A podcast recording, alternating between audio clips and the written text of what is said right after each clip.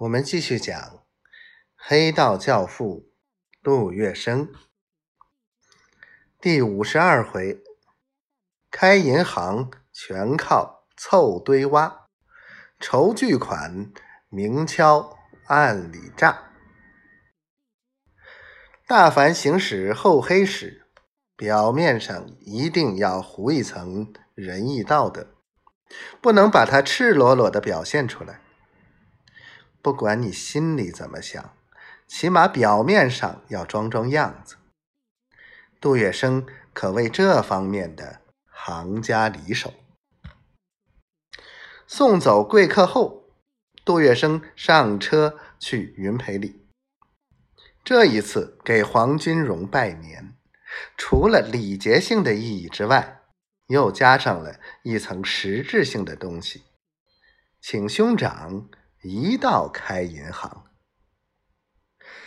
月生，这玩意儿能赚钱吗？黄金荣有些拿不准。你能不能拿得准？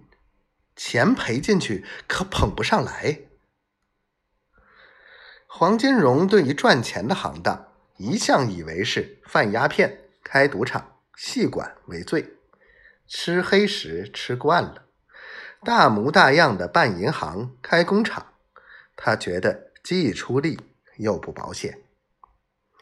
杜月笙可不一样，他已经认识到了现在弟兄们的社会地位都普遍提高了，不像模像样的办些实业，难以在上流社会立足。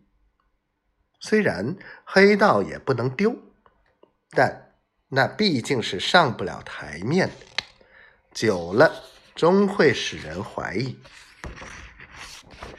大哥，我们现在的情况和以前不一样了，光靠鸦片、赌场上不了台面。这银行是最体面，外国的许多大老板都是银行家。你入一股，挂个常务董事的名，不过问事务，到时分红利，怎么样？黄金荣觉得这样行，因为他知道事情由杜月笙去做不会差的。杜月笙不可能做亏本的买卖，他不插手事务，只享受财香，何乐不为？我就听你的，入一股。趁着拜年的机会，杜月笙又跑了几家。拉了些股份。